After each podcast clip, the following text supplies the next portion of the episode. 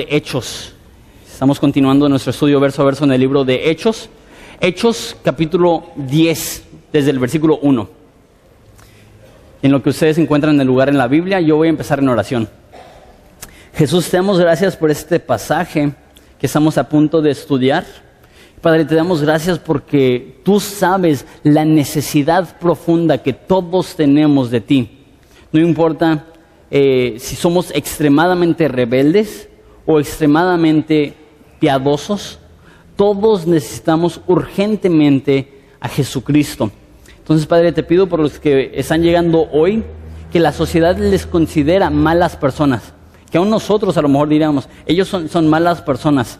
Te pido que eh, tú les demuestres que hay esperanza para ellos y hay perdón para ellos en la cruz de Cristo. Pero te pido en esta mañana específicamente por aquellos que llegan y ellos se consideran buenas personas. Y a lo mejor hasta nosotros los consideraríamos buenas personas.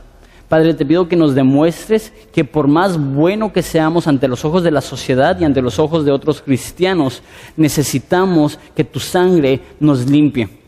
Te doy gracias por esta historia que, que es un ejemplo muy bello de eso. Te pido que me ayudes a enseñarlo con claridad y exactitud. Te damos gracias, Padre, por lo bueno que eres. En el nombre de Cristo Jesús. Amén. Todos conocemos a una persona que vemos su vida y decimos, este cuate es buena gente, es buena persona, es un buen ciudadano, es moral, y todos hemos pensado, si hay alguien que va a ir al cielo, es esta persona. ¿Por qué? Porque es el tipo de personas que ayuda a las ancianas a cruzar la calle, es el tipo de personas que, que maneja debajo del límite de velocidad, es el tipo de personas que da dinero a organizaciones sin fines de lucro, es el tipo de personas que va y ayuda en orfanatorios y ese tipo de cosas. Y dices, si hay alguien que es buena persona, si hay alguien que Dios va a perdonar por sus buenas obras, por sus buenos esfuerzos, es esa persona. Eh, hoy nos va a presentar Lucas, el autor de Hechos, un hombre que era, que era así. Les voy a adelantar un poquito la historia. Desafortunadamente, por más bueno que era este hombre, necesitaba a Jesús. Y por más bueno que sea un ciudadano y por más bueno que sea un ensenadense, y vivimos en una cultura que son alabadas esas virtudes, eh, ser este, consciente de lo, del ecosistema y ese tipo de cosas aquí en Ensenada se valoran mucho, pero déjales digo que nada de esto es suficiente si no es por Jesús.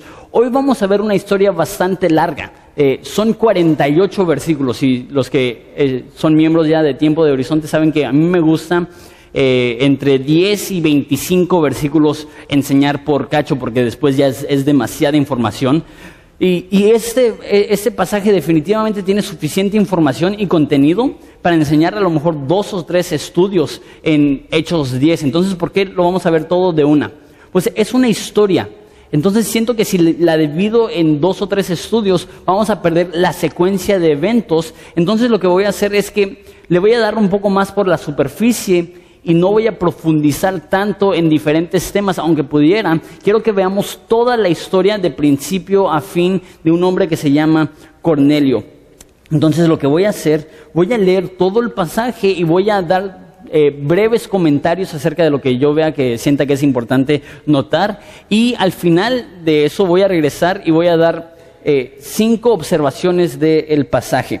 Entonces, dice así, eh, Hechos 10.1 había en Cesarea un hombre llamado Cornelio, centurión de la compañía llamada italiana. Okay, quiero tomar un, momento nada más para eh, presentarles a ese hombre Cornelio y lo que nos dice acerca de él. Eh, lo primero que vemos, lo más obvio, es que es un centurión. Y si se pueden imaginar, no sé si han visto películas romanas, eh, es un soldado romano, así vestido como lo ves en películas, pero un soldado con un rango no muy alto, pero importante. Tenía eh, los comentaristas dicen, eh, entre 60 y 100 soldados a su cargo.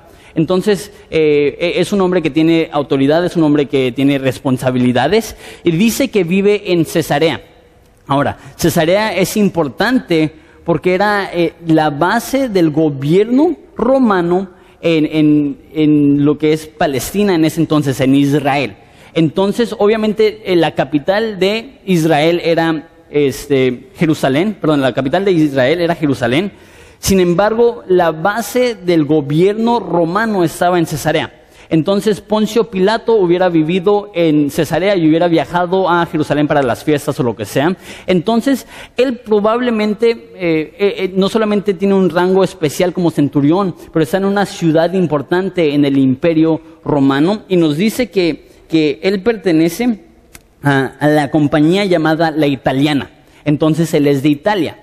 Entonces él es romano, italiano, a lo que llego es que no es judío, no es parte de la nación de Israel, es lo que nosotros conocemos como un gentil.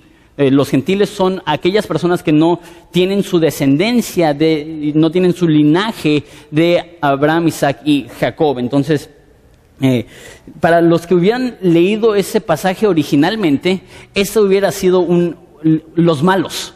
Este, porque las personas israelitas odiaban a los romanos, detestaban a, los gentiles y aborrecían aún más a, los soldados. Entonces, eh, si eso se hubiera leído en una clase de niños, hubieran dicho, Habían Cesarea un hombre llamado Cornelio, centurión de la com- compañía de la italiana, y los niños hubieran dicho, ¡bu! ¡bu! Con los gentiles, ¡bu! Con los romanos, ¡bu! Con los soldados, los odiaban. Sin embargo, mira lo que dice el pasaje acerca de, de Cornelio. Eso es extremadamente interesante. Dice, aunque no es cristiano, dice que es un hombre piadoso y temeroso de Dios con toda su casa y hacía muchas limosnas al pueblo y oraba siempre. En ningún lugar en la Biblia y en el Nuevo Testamento, o en muy pocas partes más bien, vas a ver que se hable de esta forma de un no cristiano. Es piadoso, eso significa que quiere hacer las cosas bien. Es temeroso de Dios. Y acuérdense, él es un romano. Los romanos eran lo que se llama politeístas, que tenían muchos dioses, que, que adoraban hasta su propio emperador, para ellos era un dios. Entonces que un ciudadano romano diga, no, no, no, yo voy a adorar al Dios de la Biblia, iba a ir muy en contra de la corriente de su familia, de su cultura, de sus tradiciones, de sus amistades, y él, cuando, aún siendo criado en una casa politeísta, se convirtió a ser monoteísta, que es creer en un solo Dios, creer en el Dios de la Biblia. Esto es eh, muy llamativo porque es muy extremadamente poco común. Mira lo que dice acerca de él, versículo 2 todavía. Y dice, hacía muchas limosnas al pueblo. Eso significa que ayudaba económicamente a personas en necesidad. Y dice que oraba a Dios siempre. Ok, él es mejor cristiano, aún sin ser cristiano, que muchos de nosotros. No, no, no, no sé cuántos de nosotros, si alguien describiera nuestra vida, dijeran, ah, sí, eh, Jonathan, sí, él siempre está ayudando a los demás y él siempre está orando. Eh, no sé si esa es la forma que describirían mi vida, no sé si es la forma que describirían tu vida, sin embargo, esa es la forma que describían a Cornelio, un, un buen hombre, un buen ciudadano, un- una persona que conoce a Dios y ama a Dios, sin embargo, no es cristiano, eso lo vamos a ver eh, más adelantito. Dice versículo 3, este vio claramente en una visión, como a la hora novena del día, esas son las 3 de la tarde, eh, que un ángel de Dios entraba donde él estaba y le decía, Cornelio. Y él, mirándole fijamente y atemorizado, obviamente, de repente se le aparece un ángel, la reacción es temor, dijo, ¿quién, eh, ¿qué es, Señor? Y él le dijo, tus oraciones y tus limosnas han subido para la memoria delante de Dios. Ok, Esto es muy, muy raro. Y a lo mejor no, para ti no es raro, pero uno, eh, los judíos pensaban que los gentiles no podían tener una relación con Dios. Es más, la mayoría de los judíos creían que Dios creó a los gentiles, a los que no eran judíos, simplemente para ser combustible para las llamas del infierno. Ent- Entonces, odiaban a los gentiles y que un ángel llegara a un gentil y que le dijera de parte de Dios, Dios está escuchando tus oraciones, Dios está viendo tus limosnas, las personas se hubieran escandalizado. ¿Cómo que Dios está escuchando? Este es un hombre impío, este es un hombre injusto, este es un hombre gentil. Ahora, la pregunta es, entonces, ¿Dios escucha las oraciones de los que no son cristianos? Porque eso es un, un concepto que tenemos, que, que, que si somos cristianos Dios nos escucha, si no somos cristianos Dios no escucha. Una vez más, ese es un idioma muy raro, porque en Proverbios dice que aún el trabajo del hombre impío es una abominación para el Señor. Dice Romanos que nadie hace el bien. Entonces, ¿cómo puede ser que Dios esté viendo esto? Yo creo que lo que está diciendo es que Dios lo está notando. Y no es que Dios está diciendo, eh, estoy agradado o me agrada lo que estás haciendo o estoy satisfecho por lo que estás haciendo, pero simplemente estoy notando que eres una buena persona y lo va a mandar con Pedro porque Dios sabe que no es suficiente ser una buena persona. Entonces le mandan esa visión y le dice, envía pues ahora hombres a Jope. Recuerden, Jope es donde dejamos a Pedro la semana pasada. De Jope a Cesarea son como 50 kilómetros, aproximadamente dos días de viaje. Eh, y haz venir a Simón, el que tiene por sobrenombre Pedro, eso es Pedro el apóstol. Este posa en casa de cierto Simón Curtidor, quien tiene su casa junto al mar, él te dirá lo que es necesario hacer. Una vez más, les dije la semana pasada, pero les reitero, un curtidor es alguien que se dedica a hacer pieles. Entonces él vivía junto a la playa y él le quitaba el cuero a los animales y él tendía las pieles en el techo de su casa, en la azotea, para que las secara el sol, para que el viento y la brisa del mar eh, pudieran hacer su efecto para que estuvieran bien las pieles. Entonces, eh, él no solamente vivía en la costa, sino que él tenía, por decirlo así, una casa con vista al mar, estaba ahí literalmente en la playa. Entonces, manda por él, y versículo 7, ido el ángel, que hablaba con Cornelio, ese llamó a dos de sus criados y a un devoto soldado de los, de los que le asistían, uno de los 60, 100 que tenía, los cuales envió a Jope después de haberles contado todo. Al día siguiente, mientras ellos iban por el camino y se acercaban a la ciudad, entonces al día siguiente ya se están acercando, ¿cuánto han viajado? 50 kilómetros. Es un, buen de distancia. Eh, Pedro subió a la azotea a orar era cerca de la hora sexta. la hora sexta son las 12 pm. en esa cultura se empezaba a cortar las horas desde que salía el sol. Entonces sale el sol y seis horas después, aproximadamente las 12 pm. Cornelio estuvo orando y vio la visión. ¿A qué horas? A las 3 pm. Eso significa que en menos de 24 horas los criados de eh, Cornelio ya habían viajado hasta Jope.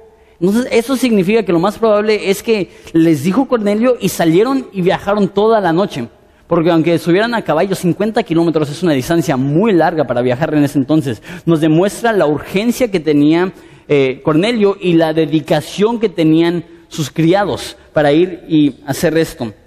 Entonces nos dice que Pedro subió a la azotea a la hora sexta para orar. Entonces son las, las 12 pm y una vez más este, estaría en, como una azotea, probablemente en ese entonces, porque subían mucho, probablemente tendrían una lona o algo así tapándoles el sol.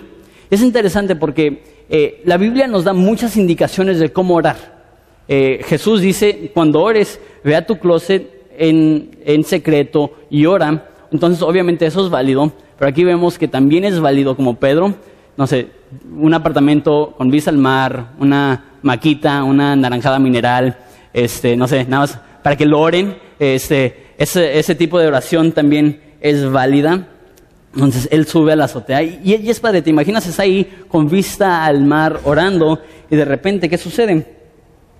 Y tuvo gran hambre y quiso comer, pero mientras le preparaban algo le sobrevino un éxtasis, probablemente diabético, porque este, yo vivo con diabéticos y así se ponen.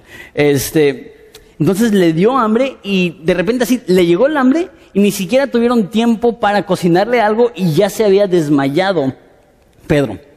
Y vio el cielo abierto, vio una visión que descendía algo semejante a un gran lienzo, como una sábana, eh, que atado de las cuatro puntas era bajado de la tierra. Entonces se imaginan como una sábana que, que va descendiendo desde el cielo, se lo presentan.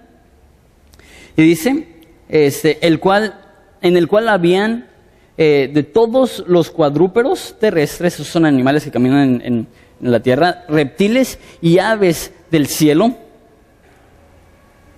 Eh, y versículo 13, y le vino una voz eh, diciendo, levántate Pedro, mata y come. ¿Qué, ¿Qué, es lo que está sucediendo aquí? Tú ves eso y te dices, "Ah, qué asco. Y, y ve- ves reptiles y dices, pues me imagino una, una lagartija. ¿Quién se va a querer comer una lagartija? Pero no, lo que está pasando es que en, el, en la ley que, está en, en Éxodo, de, hecho de Éxodo a Deuteronomio, hay ciertas cosas que no deben de comer un judío. Entre ellos puerco, entre ellos mariscos, eh, simplemente hay ciertas cosas que, un judío no podía comer. Entonces Dios está descendiendo esto en una manta, en una sábana. Entonces imagínate tocinito, imagínate una torta de jamón, imagínate un, este, no sé, un, un- un, este, camarón o una langosta. Lo bueno es que tenemos chorizonte hoy, entonces les va a ir bien hoy porque hasta yo tengo hambre. Entonces, pero imagínate toda esa comida que, que es rica, que es exquisita y que él jamás ha tocado. Pedro dice, por favor, ¿yo? ¿Una torta de jamón? Soy judío, jamás he tocado jamón, jamás he tocado tocino. Esas cosas son malas, esas cosas no son para mí. ¿Y qué es lo que dice la voz? Levántate y come. ¿Y por qué se desmayó? Porque tenía hambre. Me imagino que le entró muchísima tentación de nada más agarrar ahí su, su salchichita, entrarle una mordidita y decir, ya, ya, ya lo hice. Pero yo creo que Pedro pensaba que era un- una, una especie de prueba.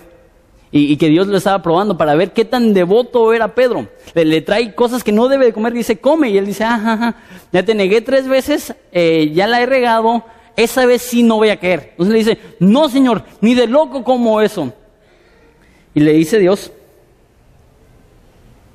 este, en- entonces entonces Pedro dijo, Señor, no, porque ninguna cosa común o inmunda he comido jamás. Así como que eso yo nunca lo haría ni de loco. Eh, volvió la voz a él una segunda vez, lo que Dios limpió no llames común. Esto se hizo tres veces. ¿Escucha familiar esto? Pedro, tres veces. Es como que tiene, tiene mala racha Pedro. Eh, primero negando a Jesús tres veces y ahora desobedeciendo a Jesús tres veces. Eh, eso se hizo tres veces y aquel lienzo volvió, volvió a ser recogido en el cielo. Entonces no, no comió nada más, vio la comida, vio los antojos y de repente estaba pensando qué pasó ahí y dice, y mientras Pedro estaba perplejo dentro de sí, estaba confundido de lo que significaba esa visión que había visto, he aquí los hombres que habían sido enviados por Cornelio, los cuales preguntando por la casa de Simón llegaron a la puerta. Entonces él tiene esta visión, él está confundido, de repente tocan, ¿y quién es? Los dos criados de Cornelio y el soldado. Y le dice, eh, en visión todavía, y mientras Pedro pensaba en la visión, le dijo el Espíritu, he aquí, tres hombres te buscan. Levántate pues y desciende y no dudes de ir con ellos, porque yo los he enviado. Entonces Pedro descendió a donde estaban los hombres y fueron, que fueron enviados por Cornelio y les dijo, he aquí, yo soy el que buscan, ¿cuál es la causa por la cual han venido? Entonces eh, eh, baja Pedro, ve a las personas y dicen, ok, yo soy Pedro, ¿qué necesitan? Ellos dijeron, Cornelio, el centurión, varón justo y temeroso de Dios, ya nos ha dicho eso, eso también es interesante, y que tiene buen testimonio en toda la nación de los judíos, alto ahí. Ya hemos visto, los judíos detestan a los gentiles y con una rabia odian a los romanos y aborrecen aún más a un soldado romano. Yo creo que hay no hay persona que odian más que un soldado romano. ¿Y qué es lo que dice? Tiene buen testimonio con los judíos. Imagínate qué tan buena persona era Cornelio que se había ganado hasta el amor de las personas que le odiaban. Entonces era una persona extremadamente buena, extremadamente cariñosa, extremadamente amable y todos los que conocían a Cornelio decían lo mismo, es varón justo, teme a Dios, buena persona, aún la gente que lo odiaba ahora lo ama. Versículo este, 22 todavía. Ha recibido instrucciones de un santo ángel que, eh, de hacerte venir a su casa para oír tus palabras. Entonces, haciéndoles entrar, los hospedó y al día siguiente, levantándose, se fue con ellos y le acompañaron algunos de ellos, de, algunos de los hermanos de Jope. Entonces, una vez más, los judíos y los gentiles no convivían para nada, era prohibido. Entonces, llegan esos gentiles a la puerta, tocan, y para Pedro le hubiera sacado de onda ver, imagínate, ves a, dos eh, criados romanos y se hubiera notado que son romanos por su idioma, por su vestimento, y hay un soldado vestido típico como soldado romano, con el casco, con el rojo, con, con, todo, con la espada. Entonces, ¿te imaginas? Simón dice, pues, ok, voy a ir con Cornelio, pásenle, todavía no como, no me quiero desmayar otra vez, deja como, se quedan a dormir y luego ya vamos mañana.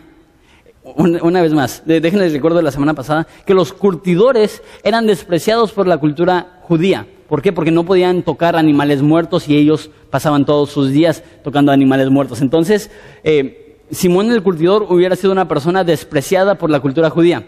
Y ahora están llegando dos criados que también hubieran sido despreciados por la cultura judía. Y también hay un soldado romano que también hubiera sido despreciado por la cultura judía. Y está Simón el apóstol. Y todos están viviendo, o mínimo durmiendo esa, casa en, esa noche en la misma casa. Parece serie de una comedia de televisión o algo así, parece Friends versión este, Nuevo Testamento o parece una de esas series de televisión. Entonces se quedan con él un día y después todos salen juntos. Dice, entonces, haciéndoles entrar, los hospedó y al día siguiente levantándose, se fue con ellos y le acompañaron algunos de los hermanos de Jope, algunos judíos cristianos le acompañaron. Al otro día entraron en Cesarea y Cornelio eh, los estaba esperando, habiendo convocado a sus parientes y a sus amigos más íntimos. Aquí vemos eh, el primer grupo en casa de Cornelio. Invita a sus amigos, invita a sus parientes y llega en, eh, Pedro y salió Cornelio para recibirle y postrándose a sus pies le adoró. Ese es uno, de los motivos que yo sé que Cornelio no era cristiano, porque no vemos en, la Biblia hombres cristianos adorando a otros hombres. Entonces el hecho que él llega y él adora a Pedro nos demuestra que él no conocía a Jesús, porque si conociera a Jesús, eh, él tendría entendido, solamente a Dios se adora y no se adora a ningún hombre. Entonces él llega, él se postra, él adora a Pedro y Pedro le dice, versículo 25, perdón, versículo 26, y Pedro le levantó diciendo, levántate que no soy el Papa. Ah, no, no, ese levántate, pues yo mismo también soy hombre. Es interesante, le dice, no, no, no, no, ¿por qué me adoras? Yo también soy hombre. Me fascina esto. Y hace que muchas veces hablamos muy mal de Pedro por bocón, y es bocón. Muchas veces hablamos mal de Pedro por terco, y es terco. Pero hay veces que Pedro se saca un 10. Y esa es una de esas ocasiones. Él ve a un hombre odiado, un hombre gentil, un hombre romano, un soldado. ¿Y qué dice? Yo, no dice yo soy un hombre, dice yo también soy un hombre. En otras palabras, yo no soy mejor que tú. Cornelio ni siquiera es cristiano y Pedro es el pastor de la primera iglesia, es un apóstol, caminó con Jesús, escribió libros de la Biblia y ¿qué dijo? Yo no soy mejor que tú. Yo, yo no soy digno de adoración, yo, yo, yo soy un hombre tal como tú eres un hombre. Un líder verdadero no se cree mejor que los demás, al contrario, reconoce que ellos tienen la misma necesidad de la gracia de Dios. Entonces le dice, levántate, no me adores, soy un hombre como tú. Y hablando con él, entró y halló muchos que se habían reunido. Entonces invitó, en versículo 24, solamente a sus parientes y a sus amigos más íntimos. Pero ¿quién llegó? Eh, dice, halló muchos que se habían reunido eran mexicanos al parecer y había comida gratis. Entonces llegaron los vecinos, ¿y tú quién eres? No, pues yo soy amigo de tu tío, de tu primo, de tu... Ah, ok, pues pásale. ¿Hay comida gratis? Sí. Ah, ok.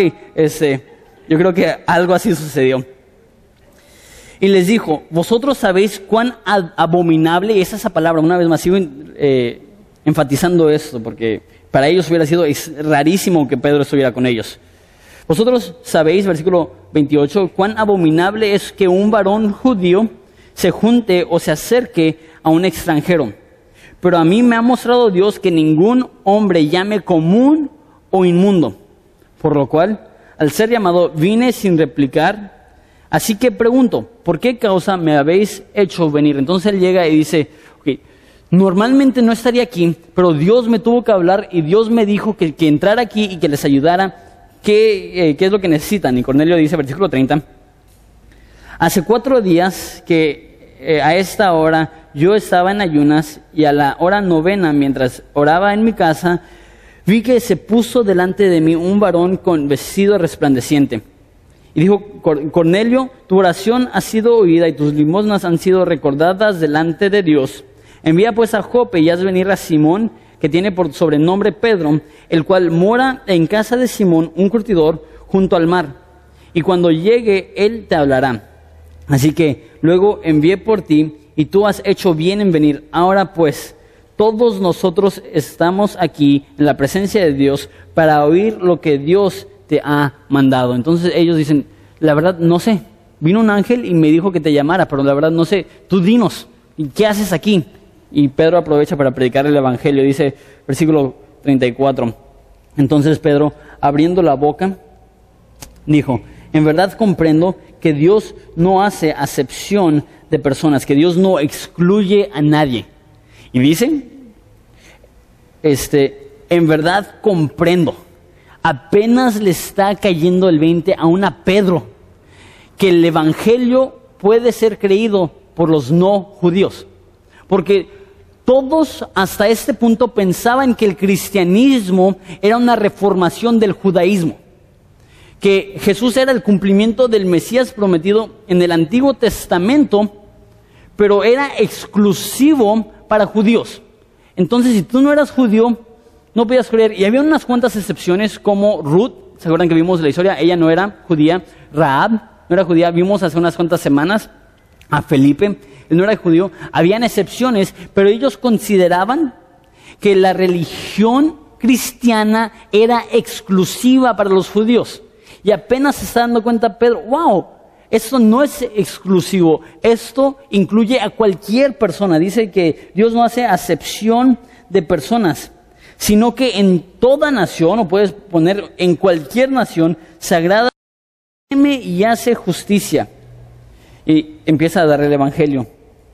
Dios envió mensaje a todos los hijos de Israel, eh, anunciando el Evangelio de la paz por medio de Jesucristo. Este es Señor de todos. Nota que empieza diciendo, esto es para Israel. Dice, Dios envió este mensaje a los hijos de Israel todavía no está seguro que es para los gentiles.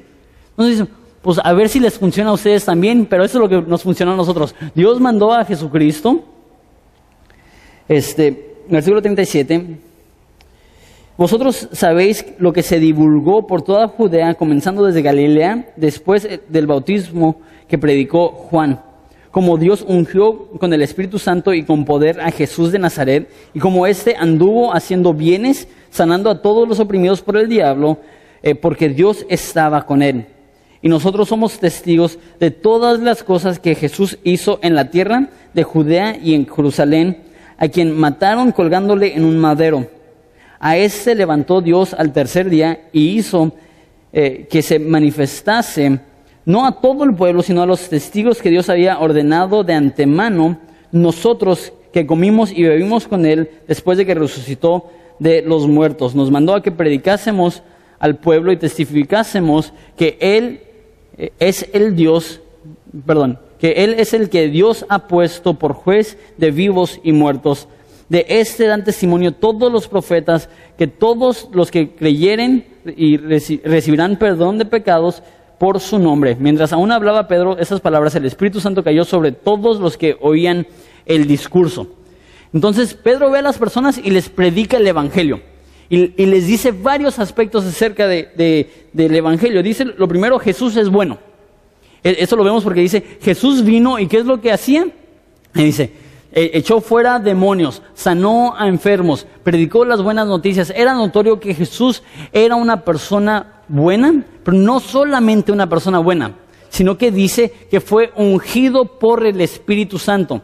Jesús, eh, la misma palabra ungido es la palabra Cristo.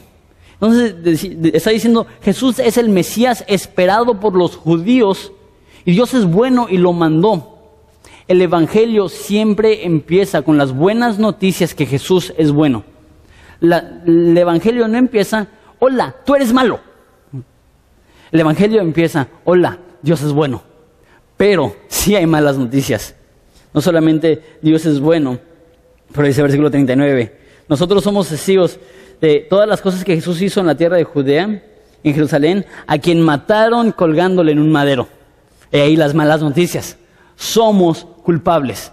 Y ahora sí, son culpables los judíos y son culpables los gentiles. Los judíos por entregar a Jesús y los gentiles porque fueron los que crucificaron a Jesús. Entonces el Evangelio es primeramente buenas noticias, Dios es bueno, segundamente, o por segundo, malas noticias, somos malos. Entonces, ese es el Evangelio, pero no termina ahí. No es Dios es bueno, ustedes malos, que les vaya bien, sino el Evangelio es buenas noticias, Dios es bueno, malas noticias, tú eres malo, buenas noticias, Dios puede vencer tu maldad. Mira lo que dice el versículo 40. A este levantó Dios al tercer día, este, levantó Dios al tercer día e hizo que se manifestase. Entonces lo que está diciendo, Dios es bueno, nosotros malos, pero Dios venció la muerte. Eso es el Evangelio, que aunque somos malos, Dios es capaz de limpiarnos de toda maldad. ¿Y cómo sabemos eso? Porque si Él pudo vencer la tumba, sabemos que Él puede vencer nuestros pecados. Que si Él pudo resucitar a vida nueva, sabemos que Él nos puede dar a nosotros también vida nueva. Entonces el Evangelio es que Dios es bueno, nosotros somos malos, pero hay esperanza en la resurrección. La cuarta cosa que vemos aquí es que nos da un nuevo propósito. Dice, eh, sino a los testigos en versículo 41, que Dios había ordenado de antemano a nosotros que comíamos y bebíamos con Él después de que resucitó de los muertos. Y nos mandó a que predicásemos al pueblo y testificásemos que Él es el que Dios ha puesto por juez de vivos y muertos. El Evangelio es, Dios es bueno, nosotros somos malos, hay esperanza en la resurrección de Jesucristo y eso nos da una nueva identidad y eso nos da un nuevo propósito. ¿Y cuál es ese nuevo propósito? Ir a predicar las buenas nuevas, ir a predicar el Evangelio, ir a predicar lo que Cristo hizo en la cruz, ir a predicar que hay esperanza. Y lo quinto que dice es que, en versículo 43, de ese dan testimonio todos los profetas para que todos los que en él creyeren reciban perdón de pecados por su nombre. El, quinto aspecto del Evangelio es que es accesible para cualquiera. Cualquier persona que se arrepiente puede recibir perdón de sus pecados. No hay humano vivo que no tiene esperanza de salvación. No hay persona que existe que Dios no puede alcanzar con el Evangelio. Eso es accesible a todos. Dice, cualquiera que creyere. Entonces hay esperanza para tu hijo rebelde, hay esperanza para tu esposo rebelde, hay esperanza para tu esposa rebelde, hay esperanza para tu abuela rebelde, no sé. Hay esperanza para todos en Jesucristo. Voy a terminar el pasaje y después vamos a ver rápidamente cinco puntos.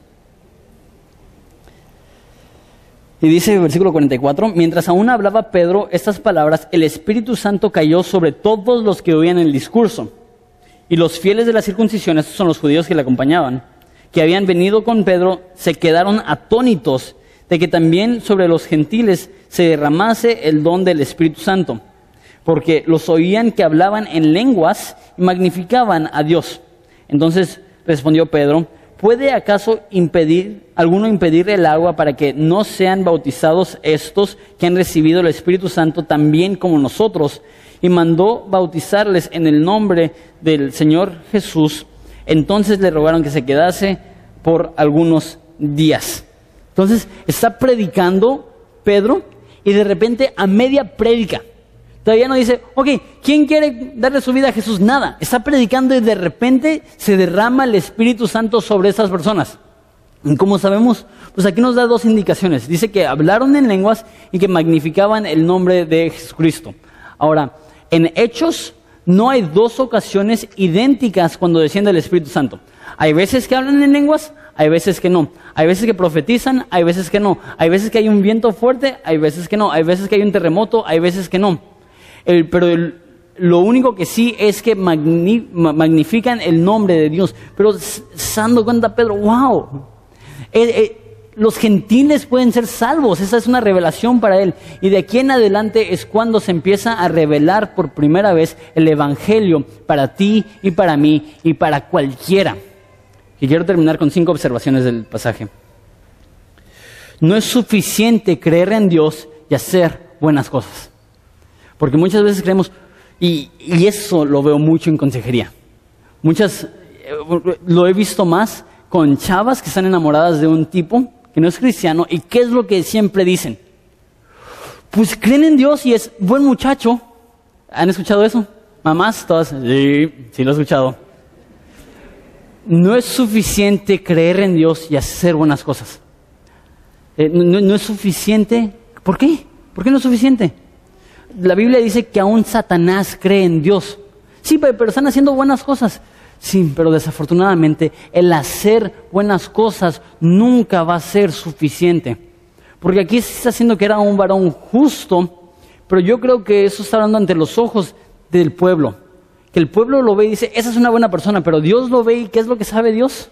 No hay bueno por más que le eches ganas y por más que te has ganado el cariño de los judíos y por más que te has esforzado, Cornelio, yo sé que necesitas el Evangelio, yo sé que necesitas a Cristo y por eso te mandé a Pedro para que te predicara. No importa quién eres, puedes ser la persona aquí más linda, más amable, más cariñosa, más buena gente, pero si no conoces a Jesucristo, no te va a ayudar espiritualmente después de que mueras. Esto es, yo creo que lo más difícil, una de las cosas más difíciles del cristianismo. Porque nosotros queremos decir, es que es buena persona. Eh, ante los ojos de Dios no es suficiente ser una buena persona.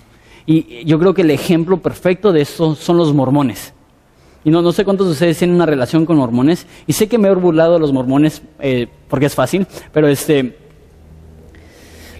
Los amigos que he tenido que son mormones son de las personas más amables que, que existen. Es más, tengo un amigo que sus papás son mormones y no querían jugar un juego de mesa conmigo por temor de ganarme. Yo como que, está bien, no me ofendo. Y no, mi hijo, ¿cómo crees? Y así, eh, así extremadamente lindos, extremadamente educados, extrema... Pero ¿sabes qué? Eso no es suficiente. Necesitamos creer en Jesucristo porque solamente en Él hay salvación. Ahí les va. Muchas veces pensamos que la salvación y el Evangelio es para los rebeldes. ¿Sabes qué? La salvación y el Evangelio también es para los religiosos. Muchas veces pensamos, la salvación y el Evangelio es para aquellos que están debajo de un puente echándose, no sé, una entrada a marihuana. ¿Sabes qué? Sí, el Evangelio es para ellos, pero el Evangelio también es para los que están en asientos de una iglesia, haciendo buenas cosas, pero ignorando la obra de Jesucristo en su lugar por sus pecados. Entonces pensamos, no, eh, el Evangelio es para aquellos que están lejos de Dios, pero el Evangelio también es para aquellos que están separados de Dios por un centímetro, por un centímetro demasiado. Entonces, ¿qué es lo que hace Dios? Dios ofrece salvación. No podemos ofrecerle el Evangelio solamente a los rebeldes, sino también a los religiosos. No solamente a aquellos que se ven tan lejos de Dios, pero a aquellos que se creen tan cerca de Dios que no reconocen, que no le conocen. Segundo punto. Y eso lo digo no totalmente serio, porque si, si fuera serio sería blasfemia. Entonces lo digo más en broma. Pero no seas más santo que Dios. Y lo digo en broma porque es imposible ser más santo que Dios, eso ya lo sabemos, Él es santo, santo, santo, eh, Él define la santidad. Pero a lo que me refiero es que hay veces que Dios te va a pedir que hagas algo y tú vas a decir, ay, por favor, Dios, ¿yo? Deja usar el ejemplo de, Pedro. Dios le dijo a Pedro, levántate y come. ¿Qué es lo, que dijo Pedro? No, Señor. Eso es un oximorón, dos conceptos que no van juntos. O es sí, Señor, o es no y no eres Señor. No va junto el concepto de, no Señor. ¿Y qué es lo que dijo? Jamás he tocado cosa inmunda. Dios, no me hagas que haga una cosa tan desagradable. Yo soy demasiado santo. Y muchas veces lo mismo pasamos, pasa con nosotros, que nos creemos más santos que Dios. Y van a haber personas que Dios te va a decir, quiero que ministres a esa persona. Pero Dios, ¿Sabes quién eran? ¿Sabes quién son? ¿Sabes quién soy yo? ¿Sabes qué van a decir si me ven junto con ellos? Dios, yo tengo un testimonio muy limpio. No arruines mi testimonio. No, no hagas que pase tiempo con esos paganos. Yo he trabajado demasiado para que la gente diga de mí, ay, es que ese hombre es muy piadoso, ay, es que ese hombre es muy religioso, ay, es que ese hombre es muy bueno. Cuando haces ministerio verdadero, te van a identificar con pecadores. Es lo que pasó con Jesús. Esa era la crítica que él recibía. No deja de comer con paganos, no deja de ir a las fiestas de los paganos. No creo que sea buena persona. ¿Qué es lo que estaba haciendo? Alcanzando a los más necesitados. Cuando haces la obra de Dios, muchas veces tu testimonio no se va a ver tan limpio, porque muchas veces nuestro testimonio son simplemente apariencias y no realidad. ¿Qué es lo que necesitamos? tener una urgencia tan grande por aquellos que no conocen a Jesucristo, que estamos dispuestos a ir a aquellos que la gente ve como impuros para darles las buenas noticias de Jesucristo. Tercer punto. Dios no hace acepción de personas. Sé que, soy joven, entonces no vi y no he visto el racismo del pasado. Me han contado que antes el racismo era mucho más fuerte. Eh, pero lo que sí, sí veo hoy en día es que todavía hay un racismo muy fuerte en México y en la mayoría de las naciones del mundo. Ya sea racismo eh, en contra de Estados Unidos o racismo aún dentro de México contra diferentes culturas o aún separación basada en estado socioeconómico, basado en eh, estado de intelecto o inteligencia, basado en nivel académico. Y pensamos, yo, porque soy muy estudiado soy mejor que los demás o yo porque no he estudiado soy mejor que ellos. Pensamos, yo porque soy muy rico soy mejor que los demás. O pensamos, yo porque soy muy humilde soy mejor que los demás. Pensamos, yo porque nací en ese hogar y me crié en esta casa soy mejor que los demás. hay personas que piensan, no, no, yo porque me crié en las calles soy mejor que los demás. Y todos toman la posición en la cual ellos están como lo correcto y ven a los demás como inferiores. El Evangelio destruye eso, porque el Evangelio nos pone, a todos en plano parejo. Dice, todos necesitamos a Jesucristo. Sin Cristo no hay esperanza para el rico, para el humilde, para el que ha estudiado, para el, el que no terminó ni el kinder. Hay esperanza para aquel que que es americano, para aquel que es mexicano, para aquel que es chino, para aquel que es africano. Hay esperanza para todos. Cristo derrumba todas las paredes y dice en Colosenses que en Cristo ya no hay ni judío ni gentil, ya no hay hombre ni mujer, ya no hay esclavo ni libre. En Cristo todos estamos parejos y no hay nadie aquí que es mejor que otro. Y eso se ve en, Pedro. Él ve a un hombre gentil y dice, no soy mejor que tú. Hay, una actitud muy fea en la iglesia que nos creemos mejor que los demás. Y yo creo que, que donde se ve más claramente eso es cómo interactuamos con gente que es homosexual. Y eso es algo con el cual yo he batallado. Y creemos que ellos por ser homosexuales son peores que nosotros. Déjate digo eso. Todo pecado destruye. Y yo creo que la homosexualidad es un pecado, está mal. Pero ¿sabes qué también es pecado? Orgullo. ¿Sabes qué también es pecado? Lascivia, heterosexual. ¿Sabes qué es pecado? Chisme. ¿Sabes qué es pecado? Juzgar a uno cristiano como si fueras mejor. No estoy diciendo que está bien que seas homosexual, pero lo que estoy diciendo es que si tú estás aquí y tú eres un homosexual, tú has visto la hipocresía de aquellos que dicen, yo soy un vil pecador, pero tú eres peor. Porque todos lo hemos hecho. En Cristo no hay nadie que es alto, no hay nadie que es inalcanzable. Si tú estás aquí, eres homosexual, si tú estás aquí, estás viviendo en pecado eh, de sexualidad inmoral, estás viviendo con tu novia, eh, estás en unión libre, eh, lo que sea, tú y yo estamos iguales. A lo mejor mi pecado es un pecado de justicia falsa, de orgullo, y tu pecado es uno de, lascivia. Pero ante Cristo todos hemos pecado y todos estamos separados y todos necesitamos la gracia de Jesús. Lo que no quiero que sientas es que nosotros somos los buenos y tú y ustedes son los malos y si se unen a los buenos entonces también. No, no, no. Todos somos malos y todos necesitamos a Cristo. Si tú estás aquí, mi, mi más que sugerencia, mi rogativa, mi petición es que dejes su pecado y que te unas a Cristo, no porque somos mejores, pero porque hemos comprobado que aún siendo malos y aún siendo como tú, hemos hallado gracia en Jesucristo. Cuarto punto, penúltimo. El Espíritu Santo magnifica a Jesucristo. Eso voy a ser muy breve porque lo hemos visto ya varias veces. El fin del Espíritu Santo no es una experiencia emocional. El fin del Espíritu Santo no es que, ay, me sentí muy bonito y estaba el Espíritu Santo ahí. ¿Por qué? Porque sentí mariposas en el estómago. El Espíritu Santo es mucho más que eso. El Espíritu Santo es una persona. No, es un sentimiento, no son maripositas, no es eh, un, momento de, de entusiasmo espiritual. No, no, el Espíritu Santo es la tercera persona de la Trinidad que es enviada con el propósito de ayudarnos a magnificar a Jesucristo. Entonces, ¿cómo sabes que estás lleno del Espíritu Santo?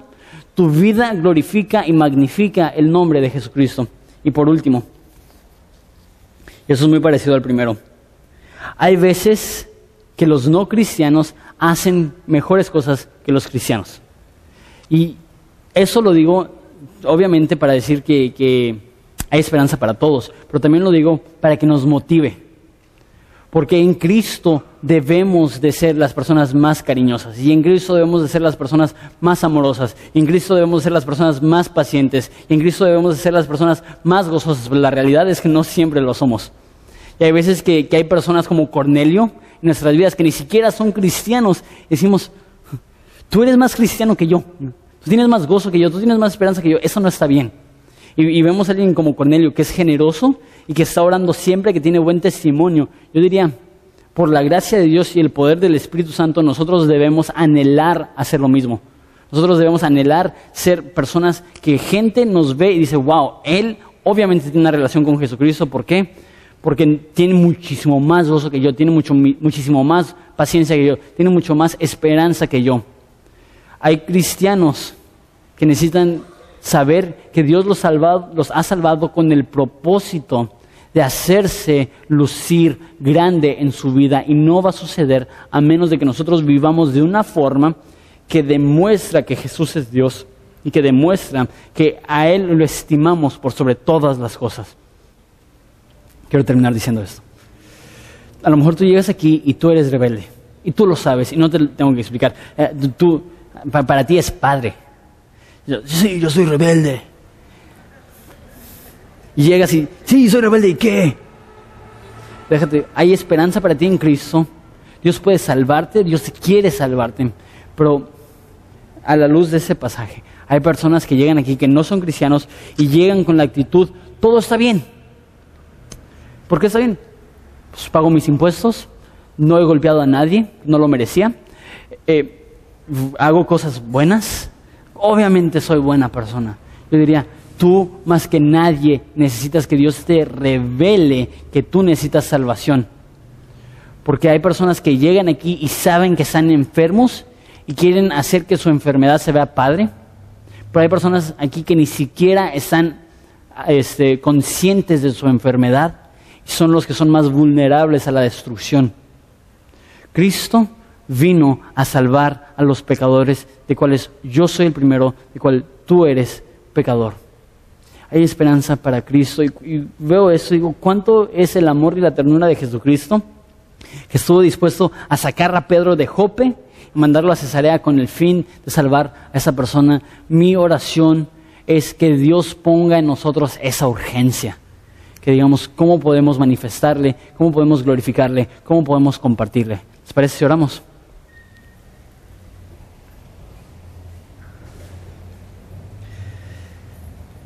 Padre, te damos santas gracias por esa oportunidad de venir a estudiar, aprender. Padre, te pido por los que están aquí que te han dado la espalda, quien conscientemente eh, eh, se han revelado conscientemente en contra de ti. Ellos no están buscando agradarte en ningún aspecto. Te pido que tú hagas una obra en su corazón y que los transformes, que les des eh, el milagro y el regalo del arrepentimiento. Padre, te pido también por los que estamos aquí, simplemente nos creemos mejores que los demás. Padre, revélanos que tú no haces acepción de personas. Y no hay nadie aquí que es demasiado malo para que tú los salves. No hay nadie aquí que son demasiado buenos que no necesitan tu gracia. Doy gracias por lo que estás haciendo en Horizonte, te doy gracias por los que están aquí reunidos. Te pido que, que multipliques tu obra en Horizonte y que podamos alcanzar a la mayor cantidad de personas posibles. Te amamos y es en el nombre de tu Hijo Bello que pedimos esto. Amén.